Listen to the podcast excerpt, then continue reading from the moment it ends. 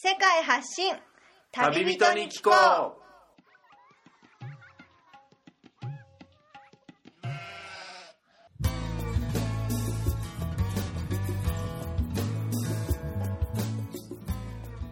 この番組は世界各地で出会った興味深い旅人や現地在住の日本人にざっくばらんにインタビューをしていくトーク番組です。さて今日のゲストからは一体どんな話が飛び出すのでしょうか？こんにちは MC のみつるです。え前回の放送の最後でもお伝えしましたがなんと高知県民になってからえ今回が初めての放送となります。え高知の長岡郡本山町というところにえー今は在住している私みつるですが高知県の高知市までやってきました。この県庁所在地の高知市は僕の住んでいる山がある嶺北とは違って太平洋の海沿いにある高知で一番の大きな町になりますがここで30代の男性の方にお会いすることができたので今回はこのブロガーですね。高知の中でも、有名ブロガーと言っても過言ではないこの方から高知の市内についてこのブロガーさんの活動について詳しくお話を聞いていこうかと思います。それでは浩平さんですね。よろしくお願いします。よろしくお願いします。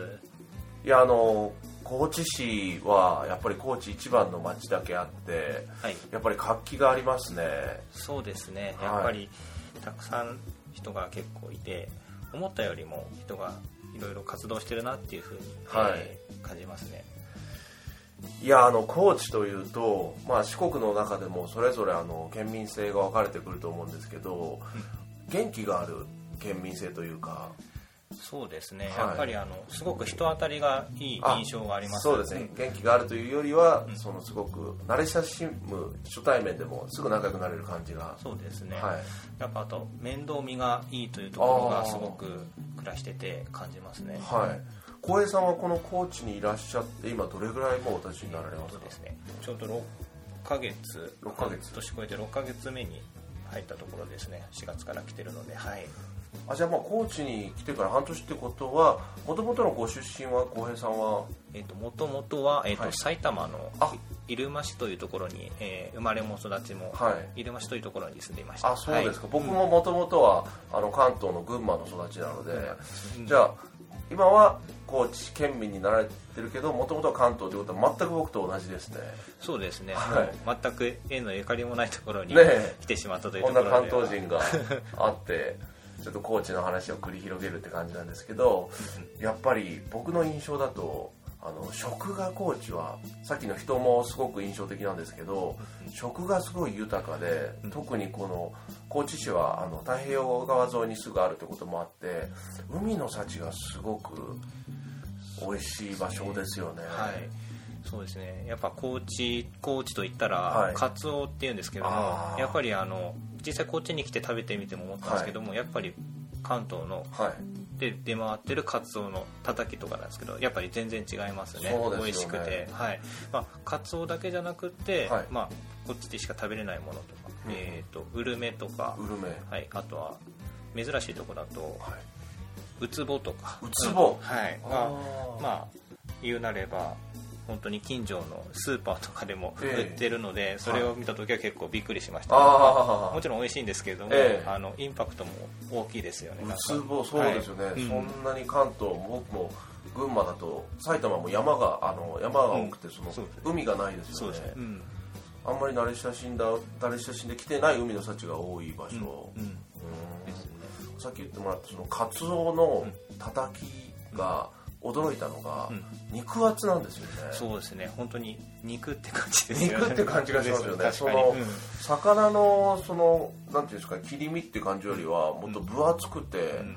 ステーキまではいかないですけど、はい。うん。本当食べ応えがすごくあって。すごいですよね。はまたで店によってもええ。やっぱり同じたたきでも、はい。まあ、厚さが違ったりとかあたくさんはいはいはい薬味が乗ってたりとか、あーやっぱそこでまた個性が分かれるのも面白いところですい、よね。あそうですか、その中でも浩平さんのおすすめのそのカツオのたたきのお店とかってあったりしますか？そうですね、はやっぱり広め市場の、広め市場。はい、八色亭ヤイロ亭はい。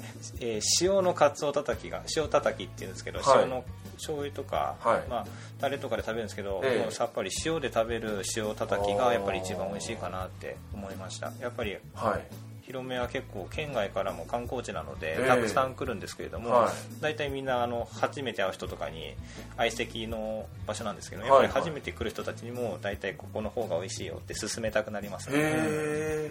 いやこのちょっとあのカツオとは脱線するんですけど、この広め市場も高知市に来たらもう外せない観光スポット、外してほしくないですね。外してほしくない。はい、ぜひ来てほしいですね。これうん。ざっくり言うと、はい。もうあそこは朝から夜まで開いてる、はい。えー居酒屋というかそうですね。居酒屋地帯というはい。か、もう軒を連ねてるもうそ本当に言うなれば縁日みたいな形ですよね。縁日みたいな。うん。毎回そのいろんなお店があって、はい。まあそのお店の献立とかあの、はい。食べ物とかをまあ言うなれば相席、まあ、ベンチみたいなところなんですけど、はい。そこに座って、まあ、食べるという形なんですけど、まあ、そこでまあ普通に食べても面白いんですけど、ええ。やっぱり有名な場所観光な場所なので、はい。やっぱり知らない人が結構隣とか前とか後ろに座ってたり前で。うんそうそうなんですよ、はい。まあ、そこに入ってなんかこういろいろ話しながら食べたりとか、はい。まあ、自分のその自分の住んでるところの話をしたりとかで盛り上がるのもまた面白いですよね。そうなんですね、うん。もう言うなればすごく大きいフードコートの居酒屋みたいな感じで。そうですね。はい。イメージ的にはそんな感じですよね。特徴としては、いろんなお店で買ってきたのを、あのそのテーブルのところに持ち寄って、いろんなお店の味を楽しめるっていうのがやっぱそうですね。特徴ですかね、やっぱり一つの店じゃなくていろんなところからこうちょっとずつ自分で食べるのもいいし、はい。なんかそのさっき言ったやっぱ相席した人とこういうのがあるんだけどみたいな感じでお裾分け。お裾分けあの互いに食べ合うっていうのもまた面白いかもしれないいやー僕も行ってみたんですけど、はいあの僕はお酒が全く飲めなくって、うんあのでもお酒飲む人はすごくあそこ広めにしょっちゅう通う人もはい。いるぐらいもしかして浩平さんも？そうですね。もう行かない1ヶ月に行かない日がないぐらいあそう行ってますね。はい。あの大体何回かは行ってますね。はい。それぐらいやっぱりこう魅力的なスポットだと思います。うん。中にはその居酒屋以外にもお土産物屋さん的な、はい。あの日本酒をたくさん置いてある酒屋だったり、ちょっとしたあの郷土品が置いてある場所も端の方にあったりして。そうですね、うん、お土産を求める場所っていうところでもやっぱりはい。いいところかもしれないですね、あのうん。美味しいもの食べて、はい。じゃあ帰りにこれ買ってこうかって感じででねうんやっていくのも全然ありだと思いますね、お酒を飲まない人でも全然楽しめる。楽しめますね、うん、場所としてはあの高知城のすぐ前にあるそうですね。はい。地ですよね。ねだから高知駅からも割とアクセスはちょっと離れてますけど、ええ。そんなにでも遠くないんで,、はい。うん、でそれで高知城にも近いし、えまあいろんなその観光スポットとからしても、えはい。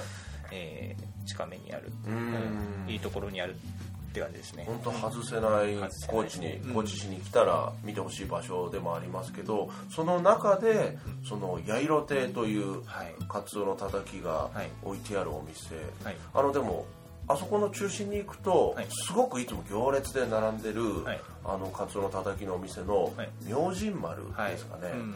あの店の前でガラス張りのところで、うものすごく火を焚いて、でカツオを目の前でこの大きいカツオのその切り身のところの部分をわら焼きですよね、はい。またゴーっていう火で、うんうん。あれ迫力あるショーみたいな感じではい。やってますけど、いつも行列になってて、あそこのお店がやっぱりすごい美味しいのかなって思ってたんですけど浩平さんの好みとしては？そうですね。いいうのがいいかなって思ってます。でまたあといち早く食べあの並んでるから、ええ。なかなかありつけないっていうのもああー。って逆を言うとすぐに八色亭だとすぐにありつけるっていうのもあってまあ、そこも利便性的なところも含めて、はい。そっちの方がいいかなと思ったりしますね、うん、でまあ言うなればや明神丸ってはい。やっぱりすごくネームバリューのあるところで有名なところなんで店舗何店舗もありますよね。うんそうなんですよね、は広め以外にも何店舗かもう店がやっぱり商店街でももう23店舗ぐらいあるんでうん、連ねてるんでまあ、はい。言うなればいつでも食べれるかっていうのもあるからやっぱりあそこで広めだってきたら八色手で食べたいかなって思っちゃいますよね、うんなるほど。いやもうたくさんお店が並んでる広め市場ですけれども、一個だけなんかインドカレーのお店があったありますね。またそこが変わってますよね。ちょっと面白いですよね、うん。うん、でも本当にいろいろなその海の幸だったり、まあ、高知に来たらの名産物が集まってる八色亭あ八色亭その広め市場ですよね、いやあそこはまず行ってほしいなってとこですけどあと高知の特色といいますか、はい。食もそうですけど人もそうですけどやっぱり外せない、まあ、高知と言ったらってなるのがやっぱ坂本龍馬そうですね。出身の場所ということで、はい。なんかいろんなものにちなんで坂本はい。龍馬グッズが置いてますよね、置いてますね、はいやはり、うん、すごく好きなんだなうん。割と思いますね、うん、いろんなものを龍馬グッズで、ん。あのお土産でも売っててってありますけど、はい。中でもその桂浜と呼ばれる、はい。あの海辺のはい。一大観光地にあそこもなっていてはい。浩、平さんもあそこは行かれますか？あそこはそうですね。移住前とかにもやっぱり訪れるあの何回か下見た時にも、はい。桂浜にやっぱ足を運んで、え移住した後もなんかちょっと何かにつけてええ。やっぱちょっと足を運んでえ、うん。も物思いにふけったりとか、あうん。そうですね。あの風景もすごくいいとこなんであ、はい。水平線がもう太平洋を一望できるところがやっぱり素晴らしいななんて思っちゃったり、大きな龍馬像があって、うん。うん。水族館か何かも確かありますね。したはいこの水族館もアカメっていう魚があそこだけしかだったと思うんですけど入られたんですか？見れるとのことです。いませんまだ入ってない。ですあ 噂だけ噂だけなんですけどはい。赤目アカメっていう、まあ、目が赤いっていうことで、ええ。こうベタな名前なんですけど、まあ、ええ。そういう魚が泳いでるとか、へえ。珍しい魚うん。とかですね。うん。まあやっぱり龍馬って言ったら高知県民、まあ、僕たちも今ね、うん住民票を移して高知県民になってますけど、やっぱすごくシンパシーを感じるものですかね。やっぱりそうですね。学生の頃に、はい。あ学生卒業して社会人になってからですね、はい。あの司馬遼太郎のはい。歴史小説も代表作となる「ん。あの龍馬が行くはい」を僕も読んだんですけど、うんうんあれ読むと、本当坂本龍馬が脱藩をして、その明治維新となる大政奉還を成し遂げるまでの紆余曲折が載ってて、あ高知ってやっぱそういう偉人が現れたとこなんだなっていうとこに、今もう住んでるんだっていうのがたまに不思議に思う時がありますけどね。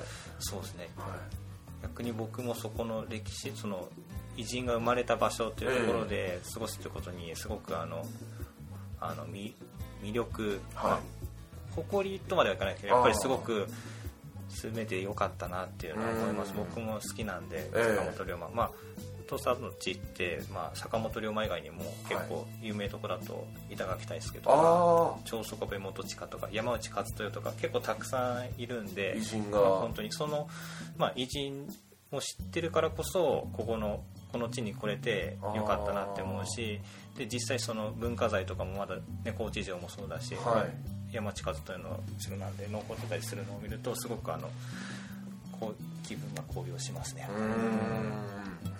やっぱりその歴史に思いを馳せてあの高知市からは離れますけど、うん。その脱藩への道というような、うん。うん。あの実際に龍馬がん。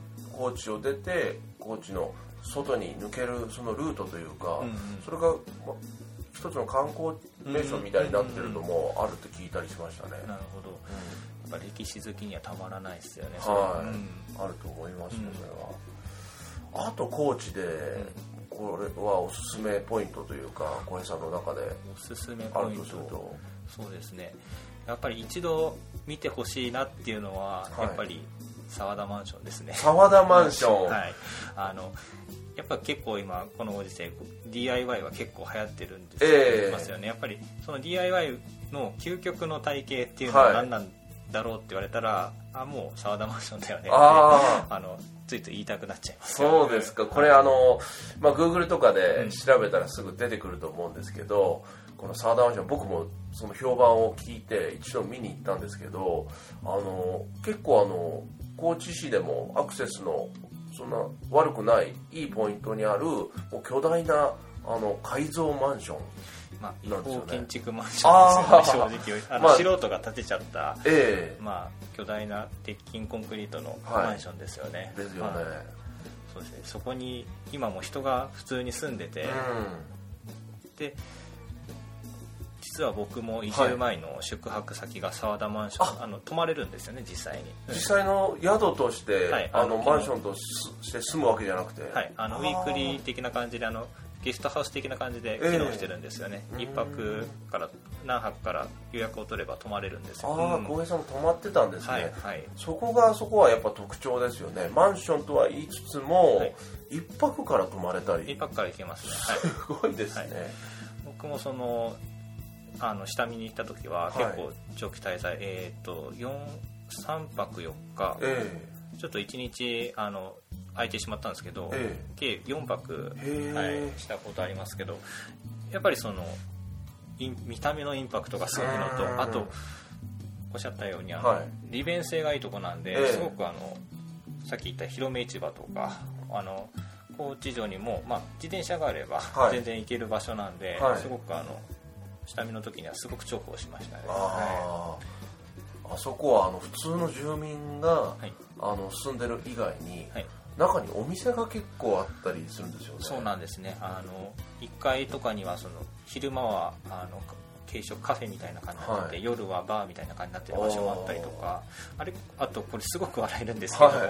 あの2階にはい。一級建築士の事務所があったりするんですよ、えなんだろうこのギャップはみたいな思って。この建築士の人はここを認めてるのかという。か、うんそうなんですよ。なななんだろうこれみたいなとか、おうん。まあ、あとはいろいろその音ピアノ教室もあったかな？やってるかどうかちょっと分かんないんですけど、ええ。まあ、そういう看板があるんで。なんかちょっとした洋服のお店というか、うん。あとはなんかフェアトレードのなんかものを扱ってる、そう。あとはも。ギャラリーとかの期間、うん、みたいな場所がありましたね。空間があってにして、まあ、有効活用されてるんだなと、え。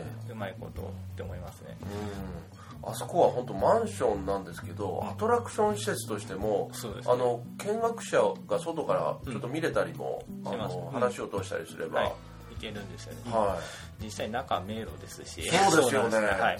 あの頭結構階段登ってっても頭ぶつけそうになるぐらい天天井が低かったりとか そういうところもあったりするんで、はい。まああのすごく面白いですね。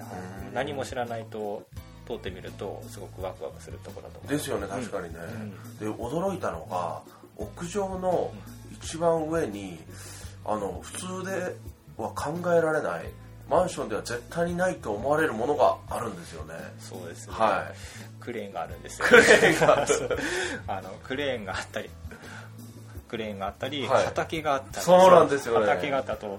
まあもともとその建てた方の、えーとはい家族の方たちはそこに実際住んでるんでうん。マンションの上にあの普通に小屋みたいなえログハウスとはちょっとまた違うんですけれども、え。こう木造のねあのお家があったりしてえまた別個で、はい、またここが面白いですよ。ね、はい、あともっと強烈だったのが、はい。都会ではちょっと見られない動物がねそうですね。ちょっと屋上に、はい。その動物は何かというと、豚とかね そう猫もいましたね。猫もいくつか何匹か見そうて、ですあと鶏、ねうんウサギもいた。あウサギか。うん結構いろいろいますよね。ちょっとちょっとした動物園というかねもちろん檻の中にはいるんですけど、うんうんすごくフレンドパークというか、はい、不思議な空間ですよね。であとちょっと行けばあのマンションの上に池があったりとかする。池も？はい、池もあるんですよ、うん。なんうん、だっていうね。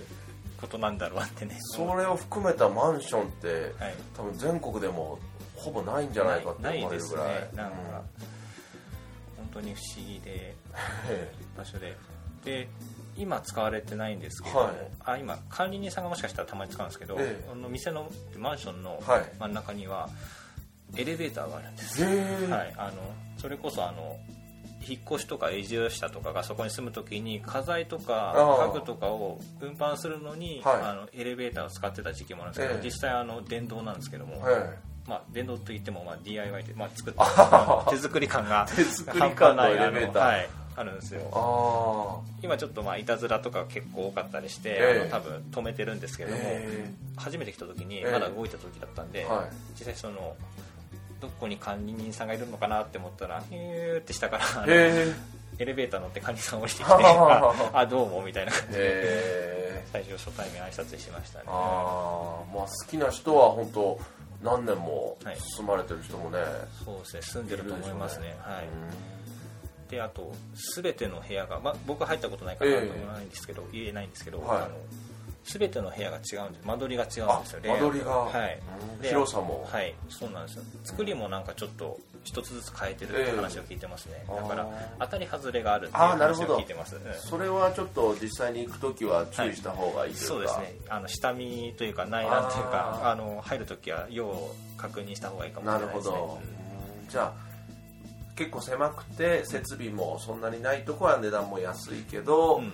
そうじゃないところはあのそうじゃないところに泊まりたい人は、うん。しっかりと確認をしてから行った方が。そうですね。両確認です。あのやっぱり面白いんだけど、ええ。実際入ってみたらあ蓋を開けたらこうなったみたいなあちょっとあのギャップがすごいかもしれないんで、ね、ああそうですね、い、やでも小江さんのようにその関東から高知に移住する時の下見の宿泊施設としても使えるっていうのはすごくいいですね、はい。うん。まあまあ、サウダマンションだけじゃないんですけど、ええ結構やっぱ高知市内もゲストハウスあは割とあるんでそうなんですか。やっぱうん、僕も移住した後に結構したんですけど、ええ。うん、結構たくさんあるんで、はい。こう普通のねやっぱり金銭的に厳しい人とかだったら、ええ。そう安めの漫画喫茶とか泊まるよりあかー。あの小さいホテルに泊まるよりかは、そゲストハウス泊まるとまた少し値段を抑えられてあまーた違ういろんな人となんかね。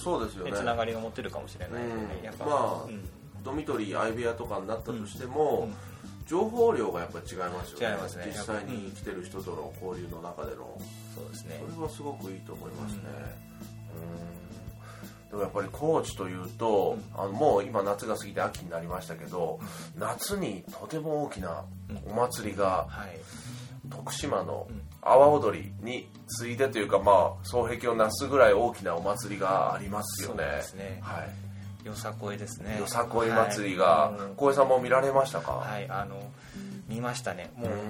ほぼ1週間ぐらいがそのもうよさこい一色になるんですよね本当に、うん、今年は2016年は全て平日だったんですけど、あー。はいあのもう高知県民からすると 平日あ関係ないもう踊るみたいな 踊るのは損損みたいな感じでもうひたすらもうよさこいモードでしたね。あそうですか。僕もあの1日だけ見に行ったんですけど、はい。そのそのやってる期間は1週間なんですけど、よさこいに祭りで踊る人たちはもう何ヶ月も前から練習をして、はい。衣装もちゃんと着て、でその時は NHK とかの放送でもね実際のお祭りの様子が流れて、あの驚いたのがそのよさこいで踊るチームの数が、今回は200数チームあったと。そうすごいたくさん。もうそれこそ県内だけじゃなくて、はい。県外から。県外からプラスなんか海外からもそうですね。踊りに来たうん。人たちがいると、はい、もうよさこいがその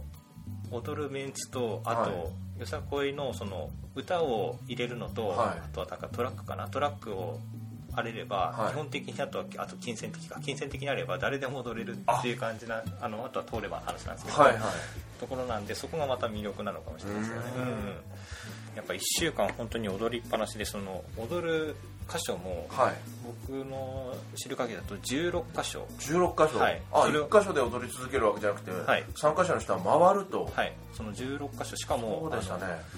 演舞と共演っていうのがあって要は1箇所のその場で踊るっていうのと、ええ。あとはエレクトロニカルパレードみたいに踊りながら進んでいく場所っていうのがあってそれが全部合わせて16箇所あるっていうのが ですごいハードだなって。ハードですよね、はい、これはあのぶっ倒れるなってあのそうですよ。しかも夏の一番暑い時期にちょうど、はい、ですね。ではあ。ちょうど僕の移住してきたところの地域が、まあ、演舞場の近くだった。すぐ近くだったんでしかも、まあ、割とあの長めの,、ええ。あの1キロぐらいあるところだったので、ええ。あの商店街だったので、はい。あもう自分の徒歩圏内で徒歩もうすぐ自分の家出たら、ええ。すぐその演舞会場で、あのもうひたすらもうずーっと見てましたね。あ朝から。朝じゃない。昼からもうずっと夜日が暮れるまでええ。ずーっと踊り続けて見てるのもはあ飽きないですね。飽きない。本当に。うん。すごいチームだともうこれなんだ本当にプロのダンサーチームじゃないのかぐらいなそうですね。あのいましたね。いますね。もうあ全然キレが違うなって思ったら、あうん。有名チームなんだなってそうなんですよね。有名チームだとなんかその一応優勝とかその銀賞金賞でしたかね。そんな感じの、最後ランクを決めて、で今年優勝したチームが、ホニアでしたかね、はい。という名前のチームでで、はい。聞いてみたら去年もうん。上位、はい。というか去年も優勝？うん。結構でも上位に上位に。上昇あの結構食い込んでくる強いチームですよね、やっうん。YouTube でこれちょっとホニアあのよさこいでうん。探してみたらいっぱい出てくると思うんですけどちょっとこれ普通のもうあの社会人の人たちとか、まあ、学生もいるでしょうけどあの仕事とか学業を終えた後参加してどれくらいこれ練習してきたんだみたいなね。そうですよね。すごいもうダンスが見れて、はい、もういろ,、まあ、いろんなチームがあったんですけど中にやっぱりこう高知市内のええ会社の,、ねあの高知銀行のチームだったり。そうですね、まあ、結構たくさんあるんで、ええ。まあ、仕事の傍らで、え。まあ、踊ってるっていうあの踊りの練習は多分欠かさないと思うんですけど、うん。すごいすごいなってただただすごいなっていう思う。えばっかりですよね。結構そのダンスの種類も公式ゆかしい伝統的なものをやるチームもいれば、あのヒップホップ調のはい。最新のなんかその、うん。現代風な踊りをすごい取り入れたチームもいて、あのすごいのがその踊ってるチームの人たちが歩いてくるだけじゃなくて、デコレーションのそのトラックそうですかね。あそこから音楽が大音量で流れてきて、あのトラックのデコレーションもねチームによって全然違って。やっぱ個性豊かですよね。そのチームによって全然違うから、やえっぱりルールもあるようにその歌が入ってるのと、はいはいはい。うん。があれば、まあ、基本的に OK っていうのがやっぱりそのよさこいのすごいところですよね。なんかこう、うん。まあいろんな踊りとか祭りあると思うんですけど、はい。結構伝統を重んじなさいみたいな感じでこういう形式ばったっていう衣装とかこう形式ばったところもあるけど、まあ、そこだけ守ればあとは好きにしていいよっていうのがうんまたよさこいのあの面白いところですよね、あのうん。なんかこういろいろアレンジが効いてて、はい。なんかこうどんどん広がってあのはいろいろなんかいろいろんな感じに発展してってるのがやっぱりすごく面白いですよね、いやあれ多分もう毎年見たいですよね、うん。僕もこあの本山の方から来年また見に行きたいとん。思ってますね、うん。うん。でもやる人たちは本当水分補給とかはい。欠かさず一番暑い時ですからね。ね。大変ですけど。やっぱり16箇所あるもんだから結構県外とか来てるところはやっぱりバスも貸し切って要はその踊って、はい。バスに乗り込んで違うところに行くぞあみたいなっていううんうん。まあ金銭的に余裕があるとかだとそうだけどへじゃないとなんかこう高知市内をはい。走ってる路面電車にみんな 乗って移動みたいな。結構ああちらほら見ましたよ。なんあかそうですか。路面電車見たらあよさこいチームがなんかいっぱいいるとかへー。っていうの結構あったりして。あ東だとちょっと遠すぎるから、交通機関を使って移動して。へえいやー確かにあの200数チームがねあの高知市内本当高知駅前だったり大きいイオンモールのとこで踊ったりとかいや体力がものすごいなっていう感じしましたけどもしかしたら浩平さんも来年あたり参加を考えたりとかそれはうんやっぱ踊ってみたいなって思うんですけど、ええ。まあちょっとあの検討しておきます。あ検討しておきます。はい、はい。そうですね、今年はその浩平さんブロガーということもあって、そのよさこいのことをたくさんブログに書いて情報発信したのがもしかしたらそれを表現する側になったらまたすごいですね、まあちょっと検討してみます。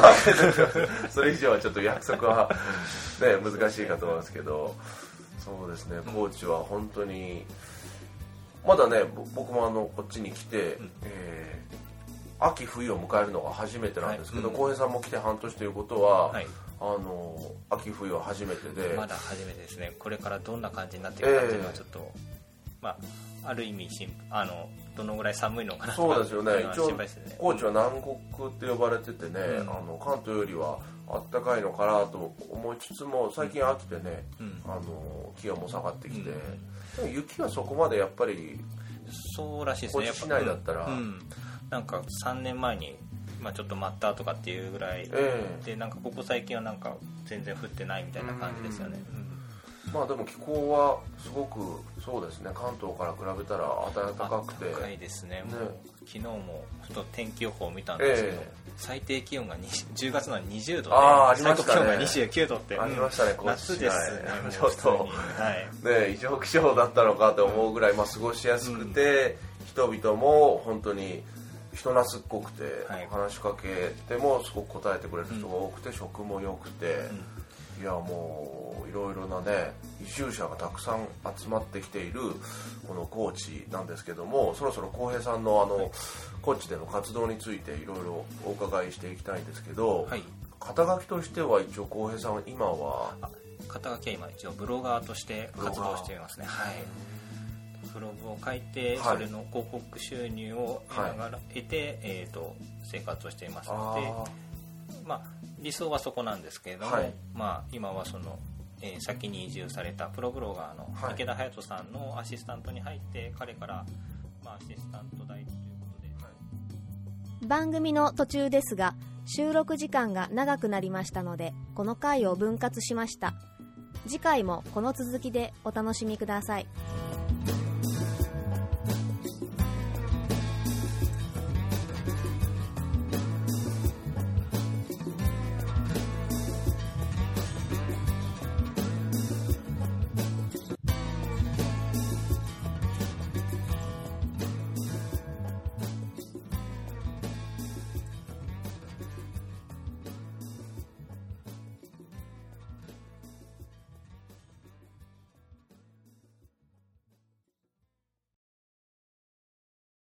この番組はバックパッカーを応援するたびたびプロジェクトの提供でお送りしました。